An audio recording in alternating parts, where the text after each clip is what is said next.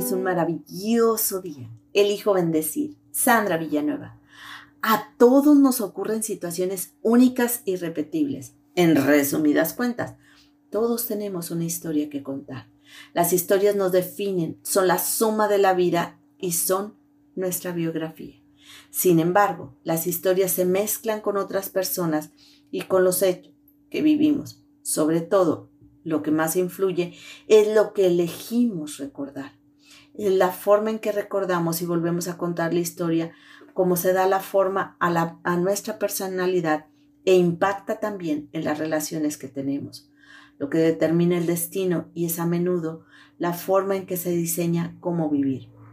Si bien al equivocarse es mejor que sea del lado que permita crecer, avanzar, aprender, a remodelar las experiencias que resultan ser dolorosas e incluso infelices, puede al encontrar el lado que permita seguir adelante, pues ahí es donde se aprende a perdonar, agradecer y amarse a uno mismo.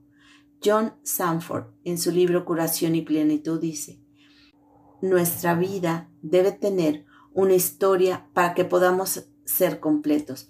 Esto significa que debemos enfrentarnos a algo. De lo contrario, una historia no puede tener lugar. Cuando se reconoce que el pasado no se puede cambiar, es cuando nos volvemos el protagonista de nuestra historia, siendo responsables, evitando culpar a otros, en especial a padres, hermanos, pareja, amigos, herencia, jefe, compañeros. Solo al tomar la responsabilidad de lo que nos toca es cuando podemos rediseñar y reescribir la historia en el futuro. El miedo y la ira mantiene atrapado en el pasado, privando de disfrutar el presente. Cuando se desea cambiar, resulta complicado escribir diferente la experiencia, cuando en realidad se trata de cambiar la actitud, soltar las emociones que dañan y mantienen atrapado en la misma parte de la historia.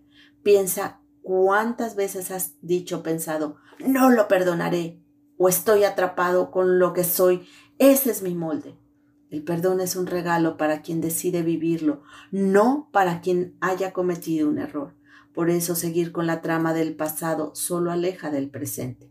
Un secreto es evitar las banderas rojas que encontramos en el camino. Estas se refieren al negativismo, pesimismo, culpas, miedos, quejas, crítica, etc. Hay que poner atención y alejarse de todos estos pensamientos o banderas rojas que causan estragos y devalúan al ser. Es importante cuando se presenta una situación revisar la historia actual. Si algo no está como deseamos, o sea, que no nos lleva a la zona de crecimiento, sino que nos lleva a las historias de amores dolorosos del pasado, heridas, alejémonos de ahí y es momento de hacer un alto, alejarnos de esas banderas rojas y poner banderas blancas de paz, de gratitud y perdón agradecer por lo pasado, por el presente y por las bendiciones que están por recibirse, incluso expresar gratitud por los momentos difíciles por los que se logró mostrar valentía, coraje, entusiasmo y fortaleza. Al volver a contar la historia como protagonista, en lugar de víctima, no es restituir vínculos con personas que causaron problemas o situaciones dolorosas. Reescribir la historia es aprender a poner límites que aporten seguridad, estabilidad a la persona. Vale la pena descubrir los patrones que llevan a vincularse con personas negativas, dejar de culpar a otras personas, mejor plantarse con soluciones, es contar una historia que quizá resulte mucho mejor. Reescribir la historia desde una perspectiva diferente, pues al percibirla diferente, recordamos que sucedió de otros aspectos, de otras situaciones, y esas percepciones es posible que se puedan recordar y la historia entonces no se empondere. Como decía Mark Twain, cuanto mayor me hago, más claros recuerdos tengo de cosas que nunca pasaron.